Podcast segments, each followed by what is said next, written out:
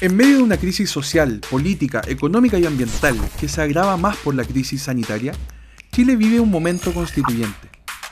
Queremos conocer a los y las convencionales de todas las regiones, sus historias, sus ideas y su conexión con el territorio.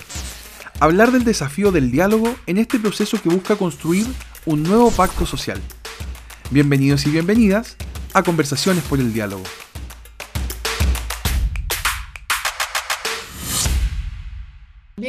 Y bienvenidos a un nuevo capítulo de Conversaciones por el Diálogo. Mi nombre es Valentina Rosas, soy subdirectora de Tenemos que hablar de Chile y acá estaremos con Carolina Videla.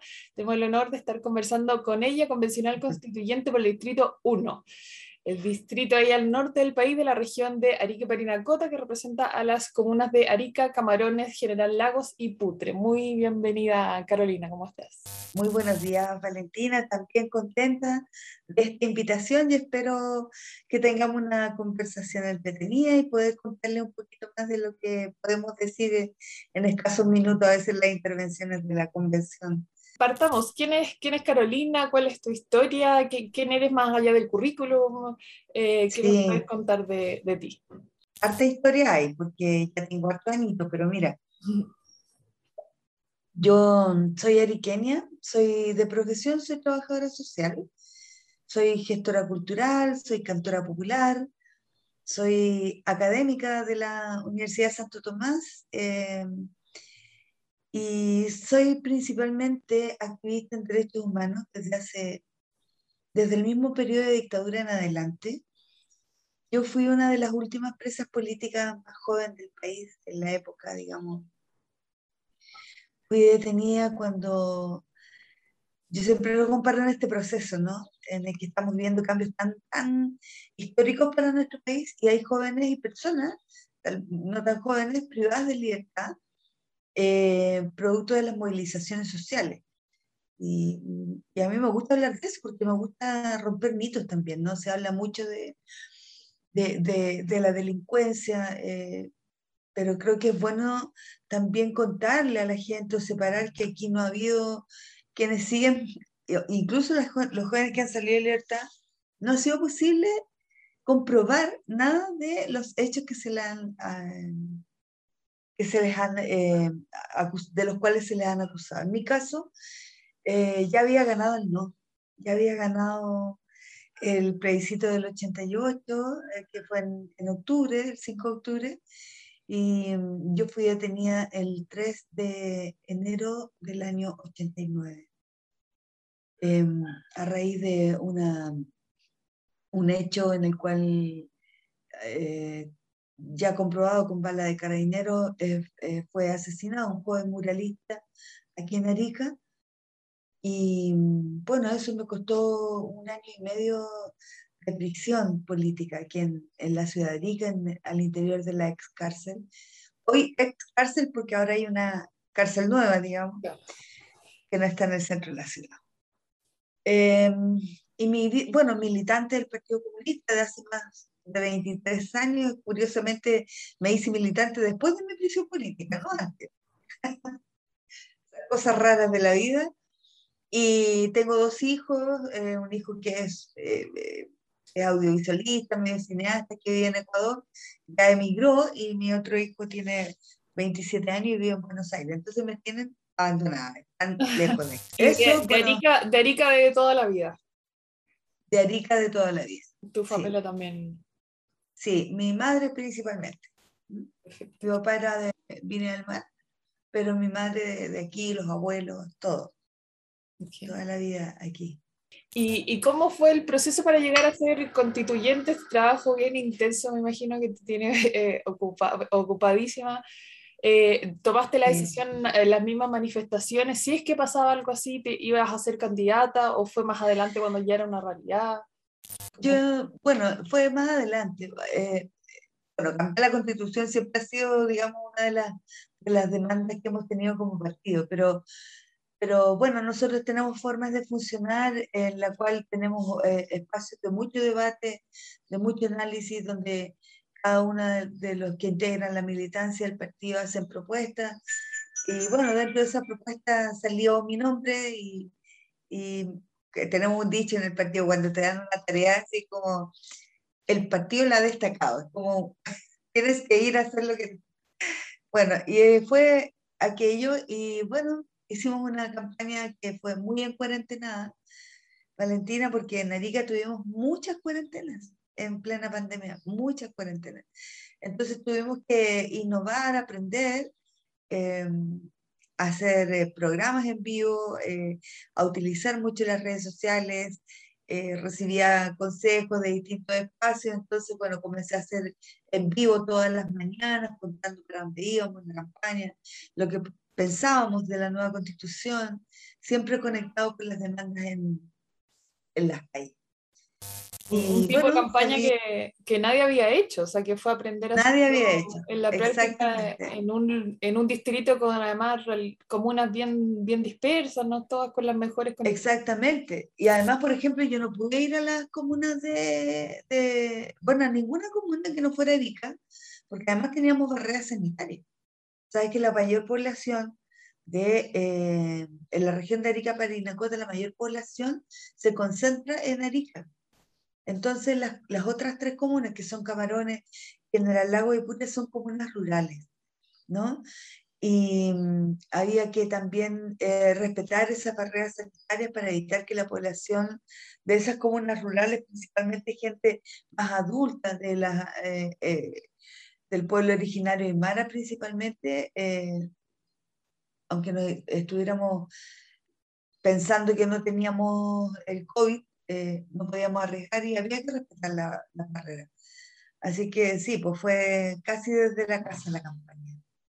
Pero aún así, eh, bueno, nuestra región tuvo la menor participación en cuanto a porcentaje, pero salí electa con la primera mayoría de los, de los cuatro constituyentes, bueno, los tres distritales y el, constituyente de escaneo reservado. Ya que estamos hablando de, del distrito y aunque no hayas podido recorrerlo en campaña, es donde, de donde has vivido toda, toda la vida, eh, ¿cuáles son esas necesidades del distrito que, que te gustaría llevar al, al, proceso constituyente, aquellas cosas de Arica Parinacota que, que, que querías llevar a este trabajo? Eh, bueno, yo, yo conozco muy bien la región.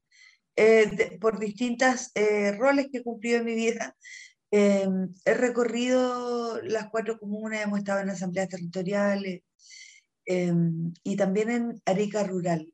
Las principales demandas tienen que ver em, con el Estado plurinacional. Nosotros tenemos la más, alta población del pueblo Aymara, pero también aquí, eh, bueno, el pueblo Quechua y el pueblo tribal afrodescendiente que no tiene escaneo reservado pero que sin embargo es pueblo reconocido como tal, el primero reconocido en Chile como pueblo, en la ley 21.151 del año 2019.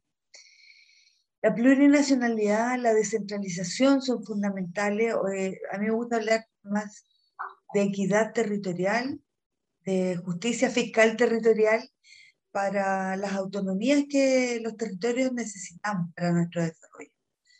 La descentralización se, se, podría definir de esa forma para las demandas que hay desde la región de Arica y Parinacota, que señalada como una zona extrema. Hay, hay personas en nuestra región que no les gusta que hablemos de zona extrema. Dicen, no nos digan zona extrema porque somos como que estamos siempre en los extremos y, lejos de todo.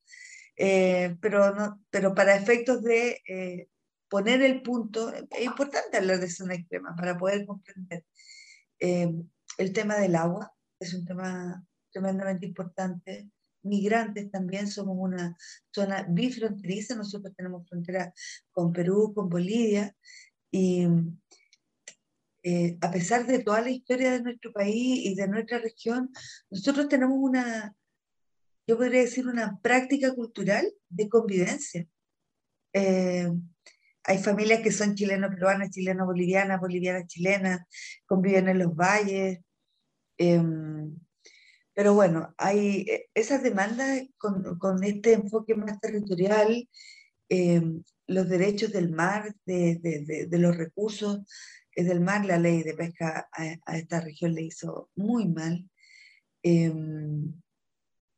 Y bueno, el desarrollo, en, el desarrollo, pero también con armonía con el, con el medio ambiente. Los pueblos originarios han sido muy, muy, muy claros también en, en, en educarnos. Yo creo que este proceso también nos ha servido, espero que a todas y a todos, no solo a los constituyentes, sino al país, en un proceso de educación popular. Yo lo llamo así porque hemos aprendido un montón. No sé si conoces la vaca de YouTube, es una vaca que ya es famosa.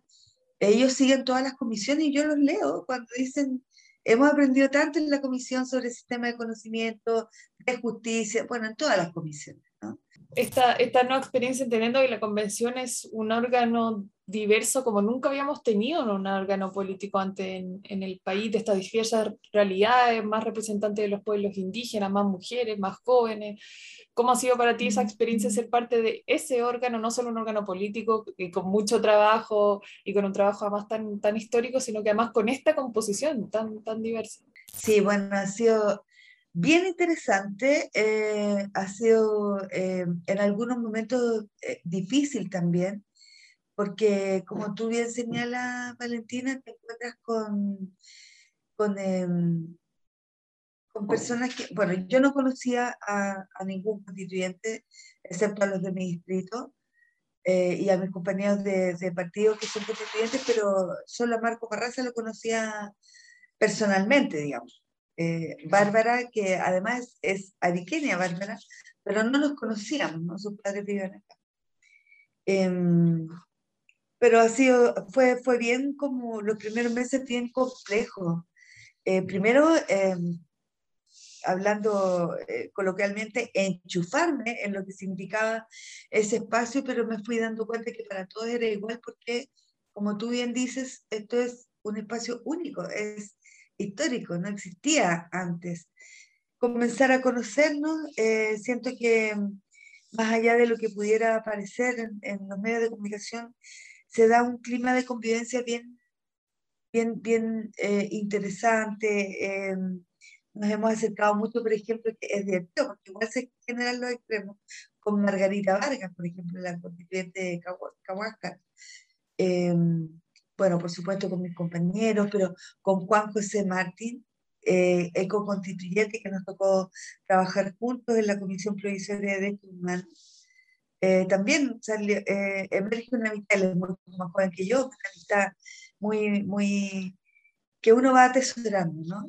Eh, igual con los mismos medios de comunicación, va abriendo espacios eh, con los medios de comunicación para quienes venimos de otros lugares tan lejanos, donde claramente al principio tú veías que em, los medios iban a quienes conocían, a quienes estaban principalmente en la región metropolitana. Y con el tiempo, bueno, tal vez escuchando las intervenciones, los puntos, eso se ha ido, ha ido mutando un poco.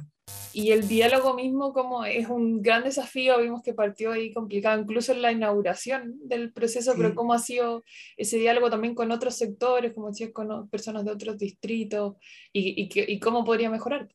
Bueno, cuando hay diálogo yo siento que todo siempre puede mejorar, todo siempre todos tenemos nuestras, más allá incluso de nuestras eh, legítimas diferencias políticas, eh, más allá de aquello, todos traemos nuestras propias identidades, nuestras propias características, nuestro propio eh, sentido o no sentido del humor.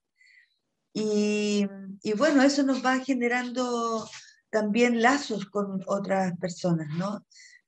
Yo la verdad es que eh, siento que ha sido, para la mayoría, ha sido fácil relacionarse, conversar, eh, en términos de convivencia en el espacio. Obviamente cuando vienen los temas, que son los temas que se van a poner en la convención, vas a tener distintas miradas, pero yo no veo, obviamente hay personas que, hay constituyentes que claramente no te miran, no te dirigen la palabra, no, no nada, y son muy, muy poquitas personas. Pero en términos amplios ha sido, para, por lo menos para mí, eh, ha sido interesante, eh, ha sido positivo, pero además nos hemos organizado, por ejemplo, la, las constituyentes feministas estamos organizadas eh, y también con los colectivos estamos organizados, eh, nos mantenemos, digamos, en constante intercambio y además es que estamos como distribuidos en distintos espacios. Nos vamos como rotando en los distintos espacios. Ya, primero por las comisiones, que estamos distribuidos en distintas comisiones, luego en los grupos. Y la verdad es que ha sido bien, bien, bien interesante. No, no ha sido, por lo menos desde mi mirada, no ha sido una experiencia para nada negativa, al contrario. Sí fue difícil para mí al principio, como te digo, porque era un, fue un cambio de vida, fue un cambio de espacio también en el Catitas, eh, fuerte. ¿no? Yo vivo aquí con mi compañero, mi compañero es artesano, artesano ceramista, hace más de 30 años vivimos en un lugar que es, es un lugar donde viven solo artesanos productores. Tengo un hijo perruno también que, que, que sufre harto, o por lo menos así lo veo cuando llego porque se vuelve loco. Eh, entonces un cambio fuerte, un cambio bien, pero bueno, es parte de los desafíos. Y si tuvieras que elegir una, una de, tu, de aquellas cosas que, que, anhelabas lograr cuando partiste esto, cuando te dijeron ahí, como, como decías, el, el partido te, te ha eh, alguna cosa, una cosa que lograría, que, que, te gustaría lograr, que te gustaría dejar como tu, tu trabajo, tu aporte en la convención, ¿cuál, ¿cuál sería?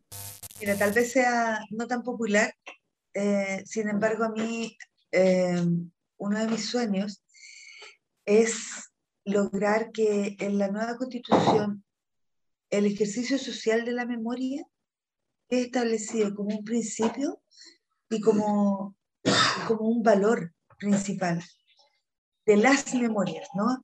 De, no solo de las memorias de lo ocurrido en el periodo de dictadura, por ejemplo, las memorias de nuestro país, de lo que, de lo que hemos construido desde que somos Estado-Nación y lo que hemos destruido desde que somos Estado-Nación, para poder eh, construir eh, un país que efectivamente sea un país en dignidad, un país diverso, porque solamente comprendiendo, mirando ese pasado, pero desde una perspectiva constructiva, eh, que nos permita no repetir la historia y que nos permita establecer garantías de no repetición para las víctimas de la dictadura, para eh, los pueblos originarios eh, que han sido invisibilizados durante todo este periodo, para la, la historia de las niñas y de los niños, los derechos vulnerados en este país, para las disidencias sexogenéricas, en definitiva, todo lo que son.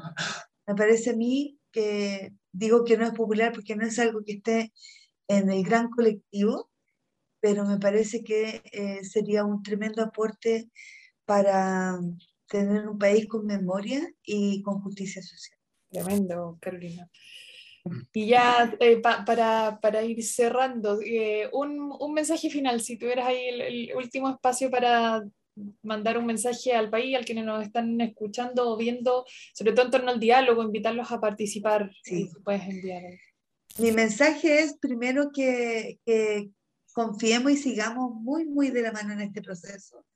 Estamos muy comprometidas y comprometidos en sacar adelante esta nueva constitución y principalmente invitarlo a convertirse en constituyentes territoriales a, tomarse este proceso, a participar activamente, a presentar iniciativas de normas populares, a estar eh, conectadas, conectados y a seguir, eh, a que nos sigan, nos busquen, incluso en las semanas territoriales en las cuales estamos eh, entregando la mayor cantidad de información, todos los días en la calle, en ferias, en cabildo, en distintos lugares, y mañana me voy a la comuna de Putre, todo, todo es para este proceso que creo que está, es la esperanza del país hoy día. Yo hice un ejercicio muy rápido el otro día, buscando desde que partimos eh, manual, y la palabra que más surge es esperanza.